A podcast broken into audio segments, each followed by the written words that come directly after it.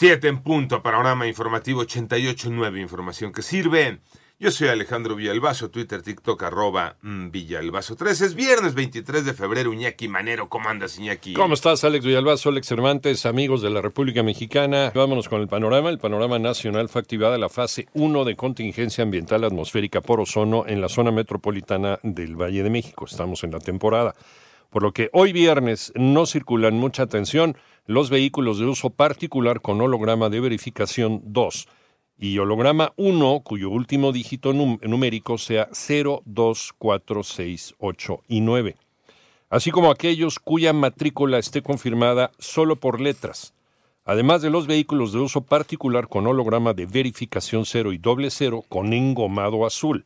Terminación de placas 9 y 0, no importa que tengan el 0 y el doble 0, dejan de circular hoy. Por otra parte, Elementos de la Policía de Investigación de Ciudad de México detuvieron a un presunto violador serial identificado como Omar N., que operaba en la zona oriente de Ciudad de México y Estado de México, ofreciendo trabajo a jóvenes como empleadas domésticas, pero en realidad se trataba de una trampa para agredirlas sexualmente.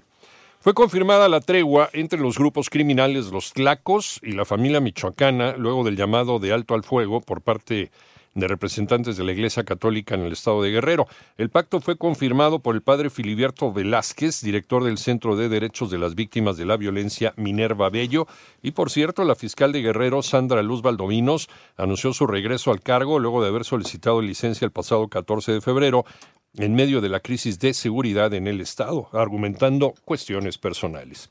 Y el grupo armado, un grupo armado baleó la casa de Corina Esther Garza Arreola, aspirante a la alcaldía por el municipio de Jiménez en Tamaulipas, esto por el Partido Verde Ecologista de México. La agresión ocurrió poco antes de la medianoche del miércoles. ¿En qué va el caso de la mujer que abandonó a una pequeña niña en la alcaldía Álvaro Obregón? René Ponce.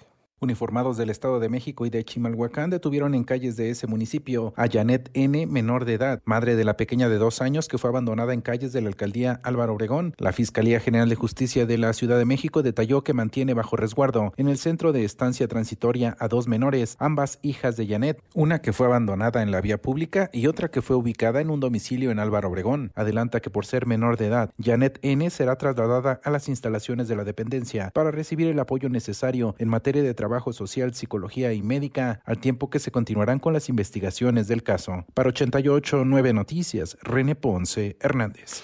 En los años recientes se ha intensificado el desplazamiento forzado en México. Iván Mechaca. Especialistas y académicos coincidieron que la llamada guerra contra el narcotráfico y la fragmentación de los cárteles de la droga provocó un incremento en el desplazamiento interno forzado de personas. Tan solo en 2022 se registraron 9.200 nuevos desplazamientos en México. Desde 2009 hasta 2022 había 386.197 personas desplazadas en, estos eventos masivos y tan solo entre 2016 y 2022 hubo 111.000 desplazados internos, los cuales se ubicaron particularmente en los estados de Michoacán, Chiapas, Guerrero, Sinaloa, Chihuahua y Oaxaca. Es Oscar Rodríguez Chávez, doctor en estudios de población por el Colegio de México. 889 Noticias, Ivonne Menchaca Sarmiento. Vamos al panorama internacional. La tarde de ayer, el módulo lunar Odysseus de la empresa estadounidense Intuitive Machines alcanzó exitosamente la superficie de la Luna. La nave está en posición vertical y empieza a enviar datos, aunque con una señal aún débil. Odysseus es el primer vehículo lanzado desde los Estados Unidos que aluniza desde la misión Apolo 17 en 1972.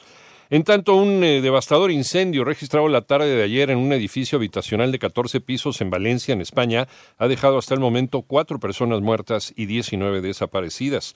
El presidente de los Estados Unidos, Joe Biden, se reunió en San Francisco con la viuda y la hija de Alexei Navalny, el líder opositor ruso muerto en prisión. Allí el mandatario de los Estados Unidos expresó sus condolencias y la admiración por el extraordinario valor de Navalny en la lucha contra la corrupción y por una Rusia libre libre.